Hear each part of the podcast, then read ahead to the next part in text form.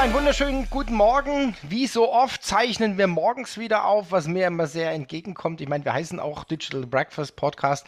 Äh, also auch, ist auch mal ganz schön, wenn es was mit Morgen zu tun hat. Nee, da bin ich ganz uneigennützig. Ich bin halt ein Morgenmensch. Ja, und heute wieder mit einem neuen, äh, für mich auch äh, wichtigen Themenbereich. Es geht heute um das Thema Wissensmanagement und wie sich äh, das Wissensmanagement aber auch auf die Customer Experience auswirken kann, auswirkt. Und da werde, habe ich zwei Spezialisten an Bord von der Firma Uso und ich spreche da heute mit Diana Draskovic und mit Sven Kolb. Und ich freue mich riesig, weil ich glaube, das ist ein Thema, was man als Führungskraft, als Geschäftsführer, als Inhaber, ich glaube, massiv auf der Agenda haben sollte. Herzlich willkommen zum Podcast des Digital Breakfast. Thomas Barsch spricht darin mit Experten über Themen der digitalen Transformation.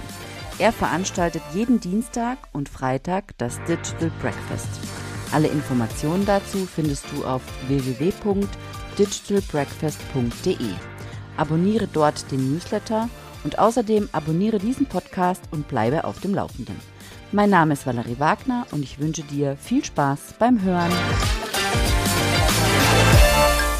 Ja, schönen guten Morgen, Diana. Schönen guten Morgen, Sven. Schön, Schönen dass ihr da seid. Hi.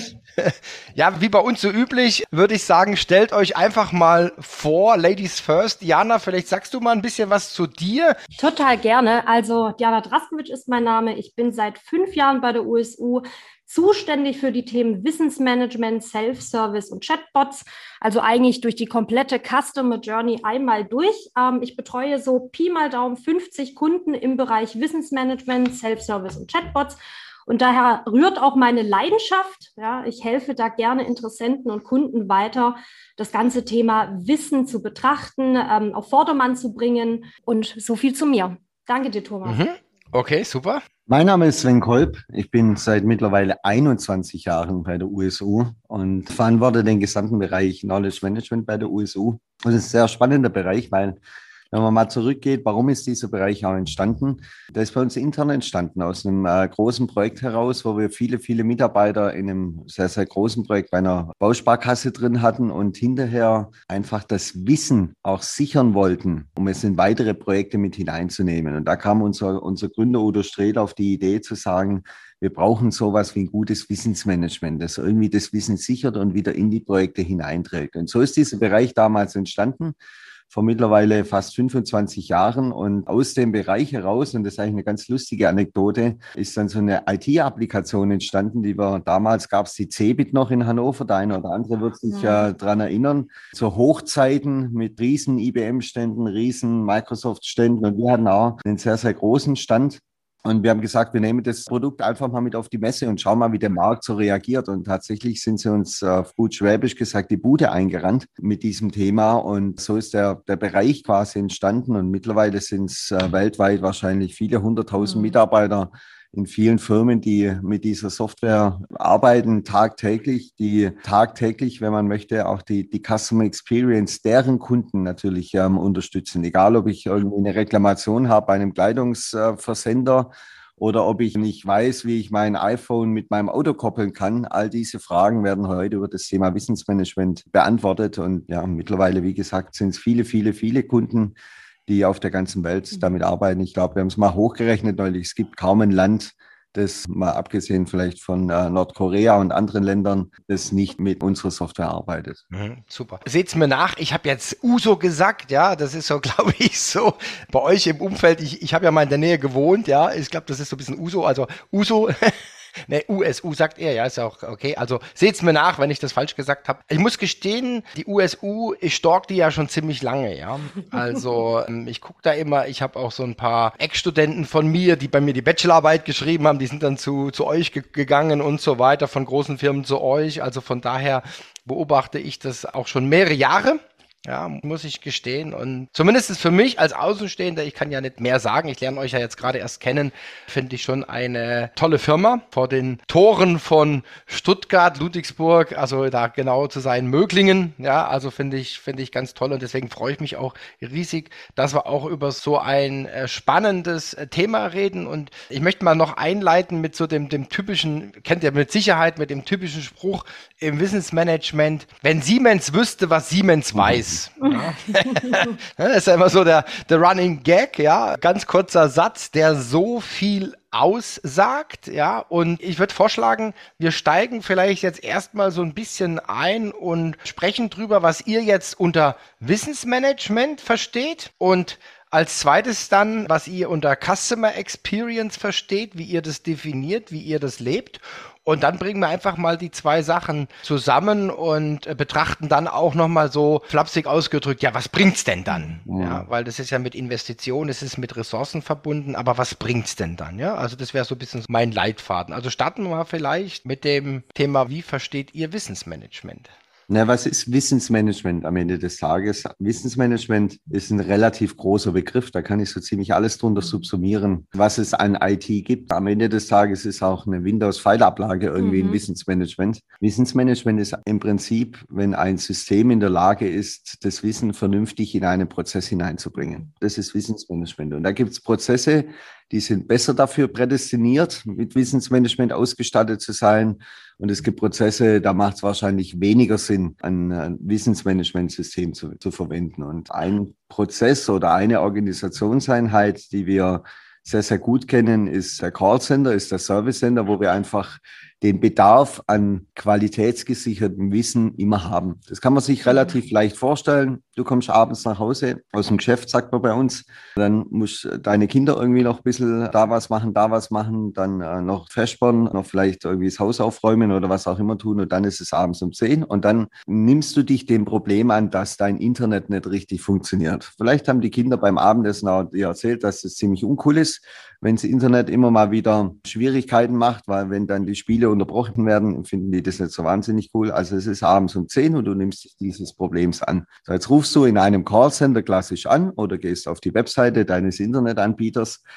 Dann brauchst du Wissen, nämlich das Wissen, wie ich dieses Problem jetzt lösen kann. Das kann entweder sein, dass der Internetanbieter vielleicht von einem Known Error spricht und sagt, ja, wir wissen um dieses Thema, müsste einfach 24 Stunden warten, dann funktioniert schon alles. Wunderbar, das ist natürlich die, die Lösung ganz schnell, dann kannst du fünf nach zehn auch schon wieder ins Bett gehen. Oder da gibt es nichts auf der Webpage, dann auf der anderen Seite rufst du dann im Callcenter an und sagst, ich, ich habe hier ein Problem. So, und dann kann man sich leicht vorstellen, wenn man ein äh, Callcenter-Agent ist, wie viel dieser Probleme er bekommt. So, das sind Tausende verschiedenster Möglichkeiten von Problemen. Und genau da setzt Wissensmanagement tatsächlich dann auch an, zu sagen, okay, ich habe ein Problem und ich muss es zu einer Lösung bringen. So, und dann stellt der Callcenter-Agent, der abends um 10 deinen Telefonanruf annimmt, stellt dir viele Fragen. Sagt, haben Sie das gemacht, haben Sie das gemacht, das gemacht, das gemacht.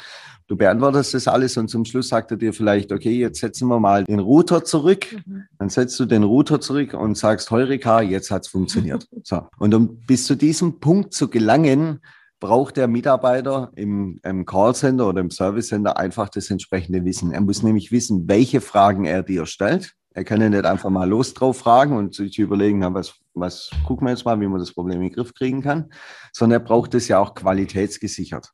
Und das genau macht Wissensmanagement an der Stelle dann eben aus, dass er qualitätsgesichertes Wissen bekommt. Und wenn man darüber hinausgehen möchte, da kommen wir ja gleich dazu, in die Customer Experience hinein, auf verschiedensten Kanälen. Mhm. Vielleicht noch, um dem etwas hinzuzufügen, tatsächlich ist es so, dass man Wissensmanagement aus dem Haus USU so beschreiben kann, dass der Mitarbeiter im Customer Service oder im jeglichen Servicebereichen, die es so in Unternehmen gibt, kontextsensitiv und passgenau seine Lösung angezeigt bekommt. Ja, das ist ähm, der Unterschied zu vielleicht Pfeilablagen, wie es der Sven schon beschrieben hat, ähm, dass ich was finde und im besten Fall funktioniert es wie Google. Ich gehe in diese Wissensdatenbank rein, habe jetzt gerade mein entsprechendes Problem mit dem Internet und finde im Bestenfalls zum Beispiel sowas wie eine Prozessbeschreibung, ähm, einen Überblick über die Themen oder komme direkt auf den Punkt, der mir beschreibt, wie ich das Problem jetzt lösen kann. Jetzt ich als Laie, ich bin ja hier der Mentor der Zuhörer, ich sehe das ja so, ihr baut ja so eine, im Grunde genommen ist ja auch eine systematische Fehlersuche dahinterlegt, ja, wo ich dann sage, ich sage jetzt mal über die Fragen wahrscheinlich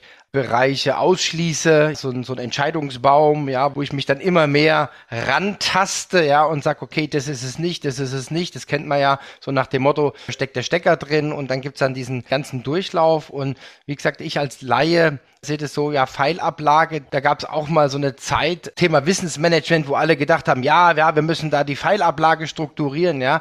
Aber das ist es ja nicht, ja, sondern da liegen dann Dokumente, hast du auch gesagt, kontextbasieren und so. Also da liegen dann Dokumente, ja, aber das Entscheidende ist ja der Prozess, ja. Wann brauche ich jetzt welches Dokument, wann brauche ich welche Antwort? Und vielleicht da auch nochmal ein Beispiel, Anekdote. Ich bin immer so ein Anekdotenerzähler. Im Wissensmanagement, das kennt jeder. Es gibt geniale Kochbücher und da ist auch alles super beschrieben und trotzdem schmeckt der Kartoffelsalat von Tante Clara besser. Und alle haben das gleiche Rezept. Alle haben das gleiche Rezept, ja. Und dann kommen halt zu dieser Dokumentation, in meinen Augen kommen halt noch andere Dinge dazu. Der Prozess, also wie bereite ich das zu? In welcher Reihenfolge? Ja, dann natürlich noch ein, ein Schuss Erfahrung, ja, und dann Übung. Ja, mhm. so. Und, und ich glaube, dass ihr da, dass ihr da, glaube ich, also so ist meine Wahrnehmung jetzt, dass ihr auch diese ganzen Dinge bedient, ja. Und in dem Moment, wo eins fehlt, kippt's halt hinten runter. Man muss schon gucken. Man versucht natürlich vieles auch in den Systemen zu halten. Weil typischerweise, wenn ich jetzt die Callcenter-Branche oder Service-Center-Branche anschaue, vor allem in die größeren Callcenter reinschaue, wo dann zwei, drei, 4.000 Agents sitzen, die dort ihrer Tätigkeit nachgehen. Da ist das Thema Erfahrung im Menschen selber eher abstrakt mhm. zu sehen, weil die natürlich auch einen hohen Durchlauf haben. Du hast eine hohe Fluktuation. Der Job ist auch ein Knochenjob, das muss man auch klar sagen. Also das weiß man ja selber, in welcher Stimmung man manchmal irgendwo anruft. Und solche Anrufe haben die von morgens bis abends. Mhm. So richtig Spaß ist es dann tatsächlich nicht. Das heißt, viel dieses Wissens oder der Informationen, die der Mitarbeiter dort braucht, um das Thema zu lösen oder das Anliegen zu lösen, muss in der Wissensdatenbank abgebildet sein. Und da gibt es unterschiedlichste Zugänge. Einmal reicht ja einfach ein kurzer Text. Der Kunde ruft an und ich bleibe mal in dem Beispiel, ruft an und sagt, kann ich denn von Tarif A nach B wechseln? So, da reicht ein kurzer Text, da steht drin, ja, Sie können nach Tarif B wechseln, kostet Sie 5 Euro Aufpreis im Monat, dafür haben Sie 10 Fernsehprogramme mehr drin. So, ganz kurze Frage, kurze Antwort, Call beendet, wollen Sie das machen? Ja, will ich machen, fertig. Im anderen Fall, ich gehe mal zu einem Automobilhersteller, kann das natürlich deutlichst komplexer werden. Ihr Auto blinkt irgendwie. Also vorne im Tacho blinken irgendwie drei Lampen. Dann denken sie, ja, Mist, ist jetzt irgendwie auch wahrscheinlich nicht so richtig gut, wenn das alles blinkt und irgendwie mein Auto sich zur Disco verwandelt. Also rufen sie bei ihrem Automobilhersteller an und sagen, hier blinkt's. So, jetzt können Sie sich vorstellen, auf der anderen Seite sitzt ein Mitarbeiter, der kriegt den Call rein äh, mit dem Kunde, der ihm sagt, hier blinkt's. Die erste Frage, haben Sie vergessen, den Blinker auszumachen? Sind Sie irgendwie auf die Wandleuchten gekommen? Das kann bis runtergehen, dass vielleicht, keine Ahnung, die Lambda-Sonde kaputt ist, was dann dazu führt, dass der, das Auto abgeschleppt werden muss. So. Und wenn Sie diese Fälle vor sich haben, hat es natürlich eine hohe Komplexität, wo Sie, wie Sie es gerade beschrieben haben, auch den Mitarbeiter im Service Center führen müssen. Dazu kommt dann noch die Komplexität. Solche Systeme werden ja häufig auch weltweit betrieben. Das heißt, die Tätigkeitsanweisung des Mitarbeiters, was sagt er dem, dem Kunden am Ende des Tages, was er denn jetzt zu tun hat, kann in Italien eine ganz andere sein als in Deutschland. Auch kommt es die Kultur des Landes rein. Wenn Sie in Italien sind, dann dürfen Sie quasi nicht aus dem Auto aussteigen, sondern sagt er, bis der Abschleppwagen kommt, bitte im Auto sitzen bleiben. In Deutschland sagen Sie, ziehen Sie bitte Ihre Warnweste an, stehen Sie aber ja hinter die Leitplanke. In China ist es wiederum ganz anders. Wenn da irgendwas passiert am Auto, was ja natürlich auch sein kann, dann haben Sie den, wenn Sie Pech haben, irgendwie zwei Stunden zu überbrücken, bis der Abschlepper dort ist, weil China relativ groß ist und der macht Ihnen ein riesen Theater am Telefon, weil in China dann dieser Qualitätsanspruch der Deutschen reinkommt, wo er heißt, es kann doch nicht sein, dass ich jetzt ein Auto für so viel Geld gekauft habe, es ist doch ein deutsches Auto und jetzt bleibt mhm. dieses Auto stehen und macht Ihnen ein Theater dass ihnen Hören und Sehen vergeht. Mhm.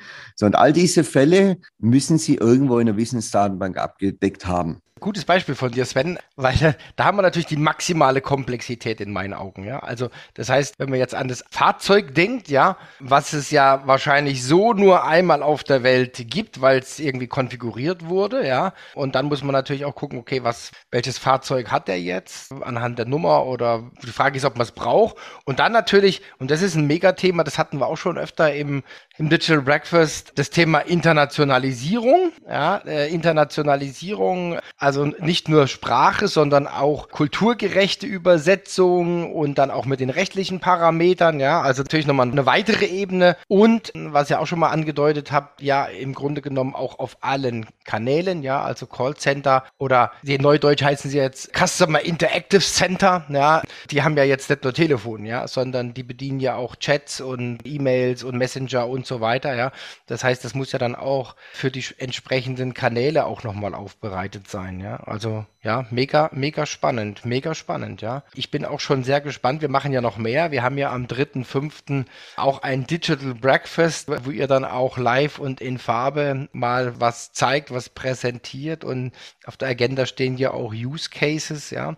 Jetzt lasst uns mal ein bisschen einen Schwenk machen. Also ich glaube, Wissensmanagement haben wir jetzt mal so grob umrissen. Es ist natürlich ein Riesenthema, aber wir haben es jetzt mal so umrissen, um was es geht. Du hast auch gesagt, okay, Erfahrung idealerweise im System muss abgebildet werden. Ja, also ich muss quasi die Erfahrung transferieren in ein Knowledge Management System. Und jetzt kommen wir mal zu dem anderen Thema Customer Experience. Wie äußert sich das? Was sind dann die Resultate, wenn man ein gutes Wissensmanagement hat? Lass uns da mal ein bisschen drüber reden. Ja, gern. Also wir haben es ja vorbeschrieben mit den Touchpoints. Ja. Man kann sich das folgendermaßen vorstellen. Ich möchte zum Beispiel einen neuen Handyvertrag abschließen. Der erste Touchpoint ist auf der Webseite. Ich mache mich da schlau, vielleicht noch viel früher. Ich fange über Google an und schaue mir die dementsprechenden Angebote an und finde dann auf einer Website ein super passendes Angebot, suche mich da durch durch, es ist aber vielleicht schon 18 Uhr oder 19 Uhr und kann da niemanden im Servicebereich mehr erreichen. Dementsprechend gehe ich über den Chat und chatte am besten mit einem Chatbot zum Beispiel oder mit einem Live-Agent, der mich da in der Hinsicht berät, was am besten zu meinem Benutzerverhalten passt. Ja, dass ich zum Beispiel 10 Gigabyte brauche, ich brauche noch internationale Optionen und entsprechend wird mir dann über den Chatbot oder über den Live-Chat gesagt, so,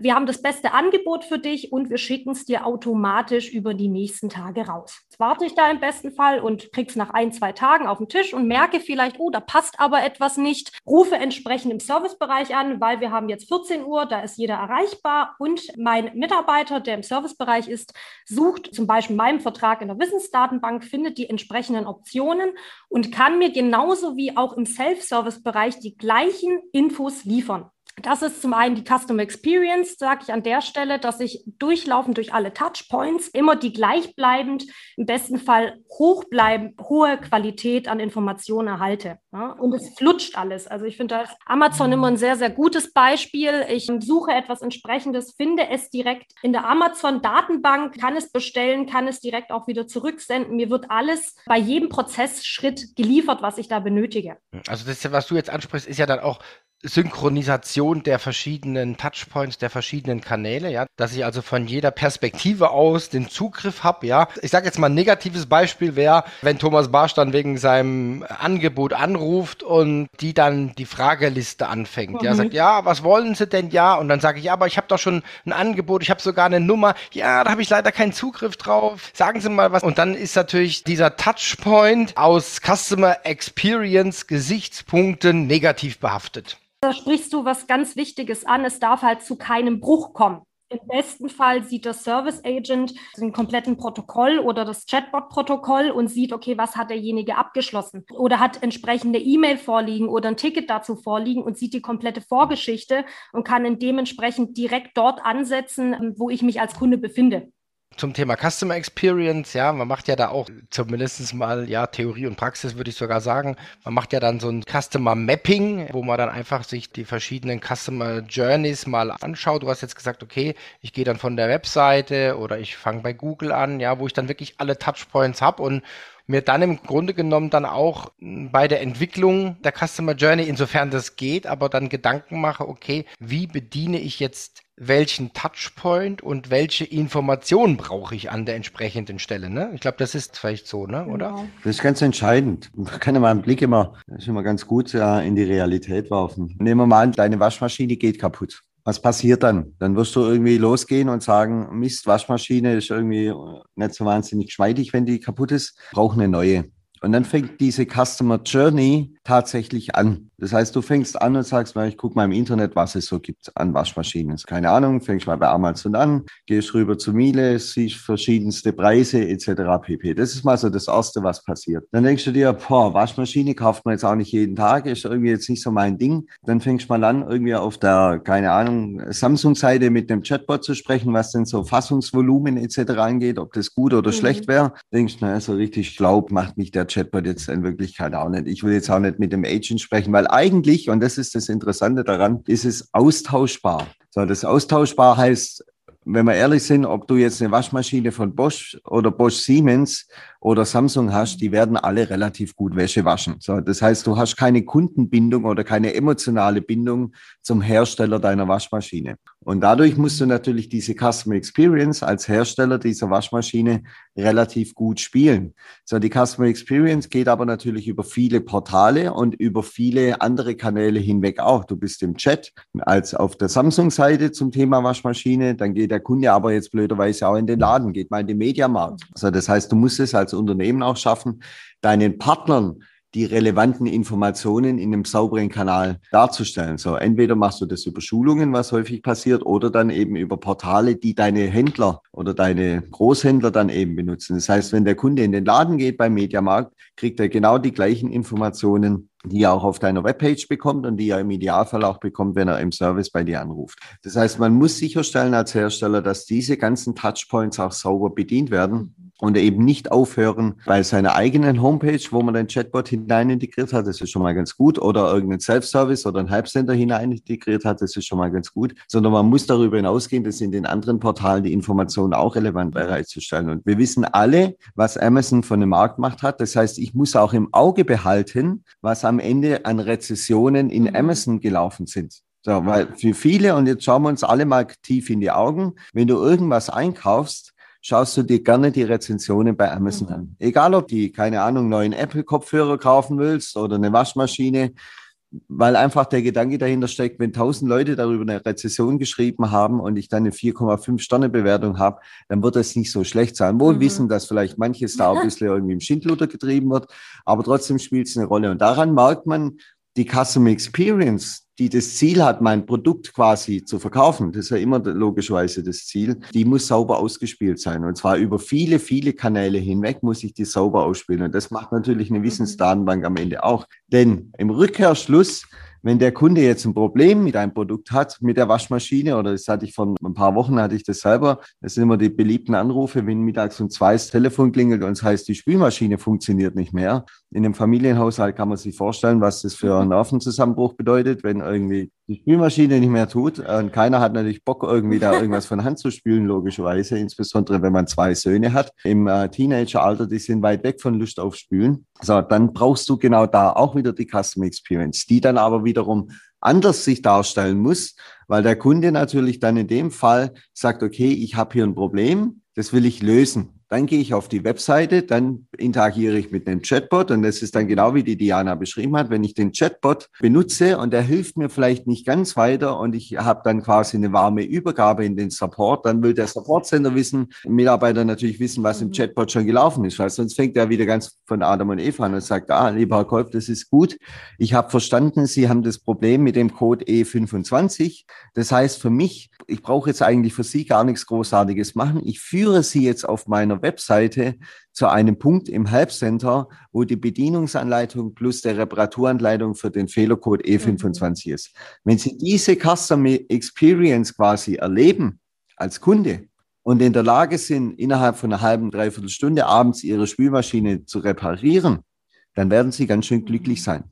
Verstehen Sie? Dann greifen die Zahnrädchen ineinander rein. Mhm. Und am Anfang haben wir ja die Frage gestellt, was ist ein Wissensmanagement überhaupt? Und das meinte ich mit in den Prozess hinein. Und man muss sich überlegen, in welchen Touchpoints brauche ich welches Wissen. Aber das, die Maintenance des Wissens, die funktioniert in einem System. Weil was keiner liebt, bei all unseren Kunden, die unsere Systeme natürlich lieben, aber was keiner liebt, ist natürlich das Schreiben und das Maintainen von mhm. irgendwelchen Lösungsartikeln. Klar, gibt schon die es vielleicht lieben, aber da fällt einem keiner um den Hals, wenn er irgendwelche Bedienungsanleitungen oder sonst was schreiben muss. Und das ist aber wichtig, um diese Customer Experience wirklich leben zu lassen. Und wenn ich das habe, dann kann ich die quasi, sage ich mal ein bisschen salopp, von der Wiege bis zur Bahre, kann ich mein Produkt quasi begleiten. Also vom Verkauf der Waschmaschine oder der Spülmaschine über die verschiedenen Kanäle, über die Portale und dann merkt man auch, was Chatbots haben dann eine ganz andere Form. Der eine Chatbot will verkaufen, der andere will dir helfen. Es ist dann wie so eine Armee von Chatbots, die man eigentlich draußen hat, diese ganzen Themen versorgen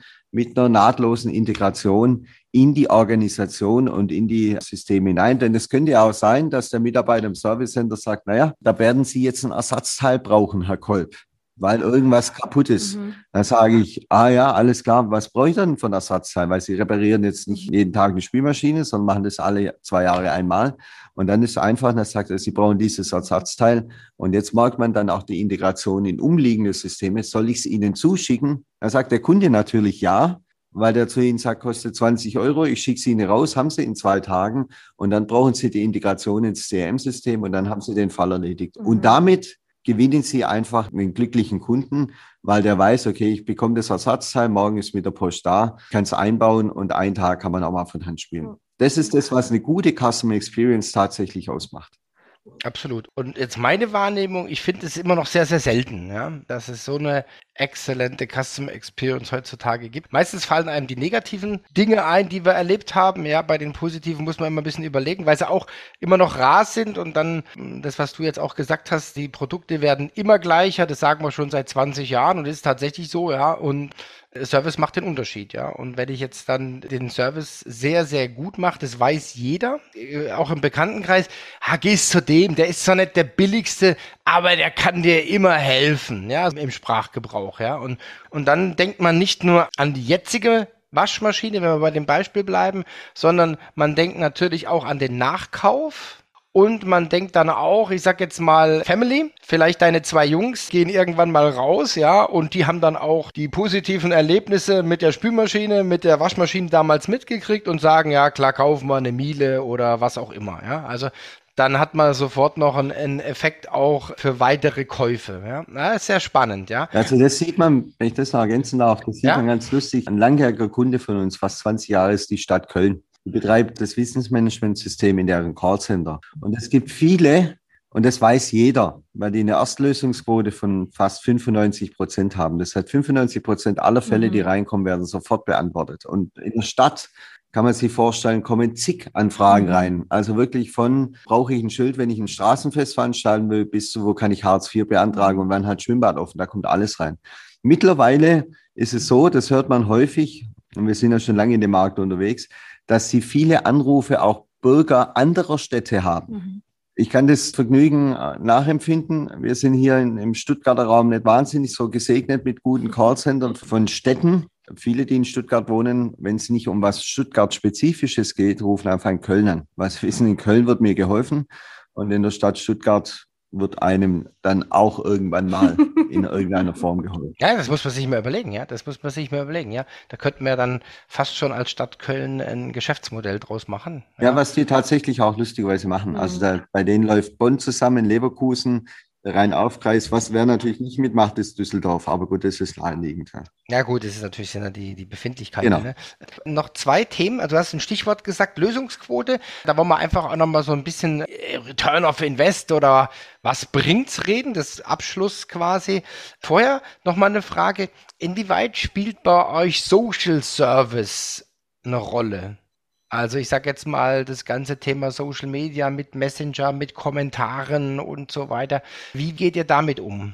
Nun ja, also Sven hat es vor gut beschrieben. Wir integrieren uns ja in sehr, sehr viele Systeme. Ja, das ist auch notwendig heutzutage, wenn man so eine Systemlandschaft von einem Service Agent betrachtet oder die Systeme, mit denen er am Tag arbeiten muss, dann ist es wichtig, dass man da immer im besten Fall so eine Single Point of Truth, Single Point of Content findet. Also sobald, man sieht auch, sobald der Mitarbeiter überfordert ist, nehmen wir 20, 30 Systeme, dann neigt er auch eher dazu, aus dem Kopf heraus zu beauskunften. Ja, und da ist die Gefahr natürlich auch sehr groß, dass man nicht mehr qualitätsgesichert beauskunftet. Und in dem Zusammenhang bieten wir Integrationen in Social-Media-Systemen an.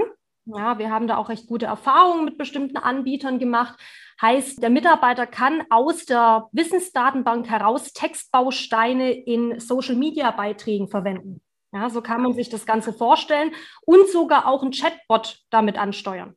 Das heißt, wenn äh, jemand zum Beispiel über einen Facebook Messenger einen Service beim Automobilhaus buchen möchte, dann geht er zum Beispiel über Facebook rein. Das landet direkt in dem Social Media System des Mitarbeiters und der kann anhand von Textbausteinen direkt auch äh, antworten. Da haben wir wieder diesen Punkt mit, ich schicke überall, egal auf welchem Kanal, qualitätsgesichertes Wissen raus, sodass der Kunde selbst gar nicht merkt, okay, äh, bin ich jetzt in Facebook oder bin ich jetzt in WhatsApp oder bin ich gerade gerade in Instagram, egal welches soziale Netzwerk wir hier nutzen oder welche Plattform wir hier nutzen, ich bekomme in jedem Kanal immer die richtige Antwort. Mhm, super, ja, genau. Habe ich jetzt vermutet, aber das war jetzt so aus der Hüfte geschossen, ja. Großartig, großartig. So, jetzt nochmal einen Schwenk. Wir hatten, Sven hat es gesagt, Lösungsquote 95 Prozent. Alle, die sich schon mal ein bisschen mit dem ganzen Thema Service auseinandergesetzt haben, die wissen, die Baustellen, die übrig bleiben, die bringen einen um.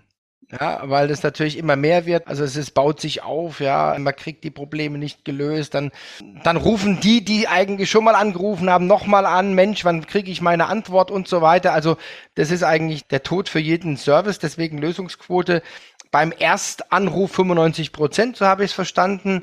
Das ist natürlich schon gigantisch, ja. Also das finde ich schon gigantisch. Und jetzt lasst uns doch mal über eure Perspektive reden. Also sag mal Return of Invest oder was, was sind eure Erfahrungen? Wie lange braucht es, dass sich so ein System äh, rentiert?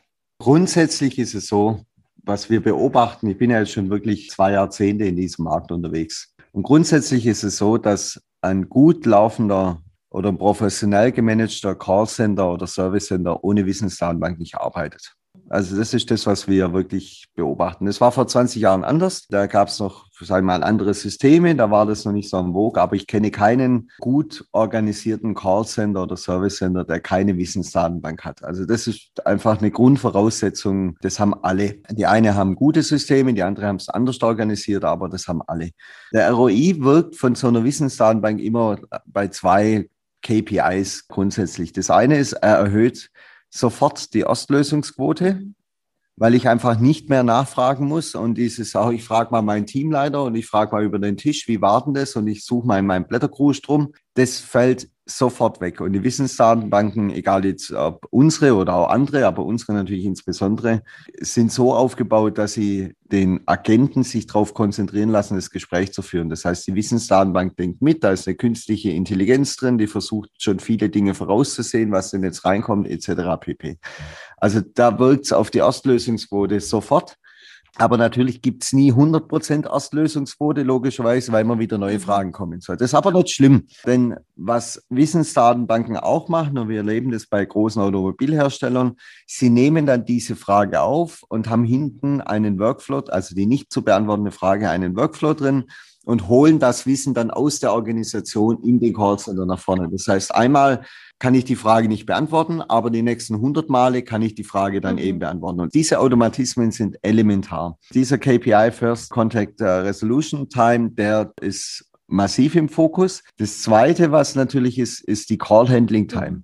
Call Handling Time, man kann es auch ganz rational mathematisch bearbeiten. Wie viele Agents brauche ich, um meine 10.000 Calls am Tag zu beantworten? Und so ein Internetprovider, Telefonanbieter, die haben locker 10.000, 15.000 Calls am Tag. Also wir sprechen da schon über eine Menge. Und je schneller ich die bearbeite, bisschen der Taylorismus. Äh, Frederick Taylor kennt vielleicht der ein oder andere noch. Je schneller ich die bearbeite, desto mehr Calls pro Agent bringe ich durch. So, das ist jetzt natürlich in der heutigen Zeit, wo man ja sehr sozial denkt, vielleicht nicht der richtige Ansatz. Das mag schon sein, aber es gibt doch noch viele Callcenter, die, die so ticken, weil du musst diese Lawine von Anfragen ja einfach bearbeiten. So, und wir sind alle Kunden und wir sind alle, ich sag's mal auf Schwäbisch, sehr bruttlig. Wenn ich mehr wie 20 Sekunden in der Warteschleife hänge, dann habe ich da schon gar keine Lust mehr mhm. drauf. Und dann sind meine Ansichten über Soziales vielleicht dann auch anders, wenn ich mal zwei Minuten drin gehängt bin in so einer Warteschleife. Aber am Ende des Tages sitzen da auch Menschen, die diese Calls einfach beantworten müssen. Und denen muss dann eben die Wissensdatenbank so gut wie möglich das Wissen bereitstellen, mhm. damit die relativ schnell diese Anzahl der Calls auch durchbringen müssen. Weil man muss schon klar sehen, das ist ein Knochenjob, den die da machen. Und äh, man muss sich selber beobachten, wenn man nicht gerade die Zeitung für den Urlaub abbestellt, was ja eigentlich immer ein freudiges Ereignis ist, sondern wenn irgendwas nicht funktioniert, wenn der Fernseher nicht funktioniert, der Router nicht funktioniert, die Spülmaschine kaputt ist, man muss sich selber mal seine eigene Stimmung beobachten, in der man dort diesen Menschen anruft. Oder wenn man Zeitungsleser ist und am Samstagmorgen, also ich bin noch so ein bisschen oldschool Zeitungsleser, und am Samstagmorgen um acht die Zeitung mit dem Briefkasten steckt. Das ist jetzt nicht wahnsinnig prickelnd für die Stimmung. So, wenn meine Stuttgarter Zeitung da nicht da ist, dann kann ich schon ein bisschen sauer sein am Samstagmorgen. Und mit der Stimmung ruft man an. Und wenn Sie als Agent 100 dieser Anrufe am Samstagmorgen bekommen, dann macht es wenig Spaß. Mhm. Und technologisch können Sie natürlich dann relativ vieles eben auch abfedern. Und in dem Fall der Zeitung, wenn Sie wissen, wir hatten ein Problem mit der Auslieferung, dann ist es klar, es werden viele Anrufe kommen.